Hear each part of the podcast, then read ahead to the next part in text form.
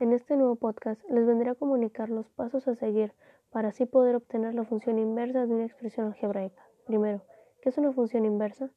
Pues es simplemente f inversa de x.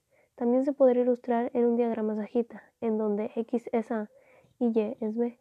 Dentro del círculo A se escribirá x1, x2 y x3, mientras que en el círculo B se escribirá y1, y2 y y3. Como podrás ver, cada uno tiene su pareja correspondiente. Del lado izquierdo las x, al lado derecho las y.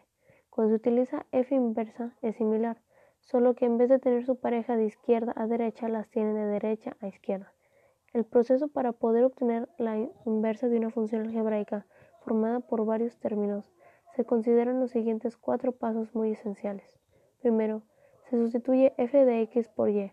Luego, se cambian variables de y por x. Después se despeja la variable y. Por último, se presenta la función inversa. Se quita y y se pone f inversa de x.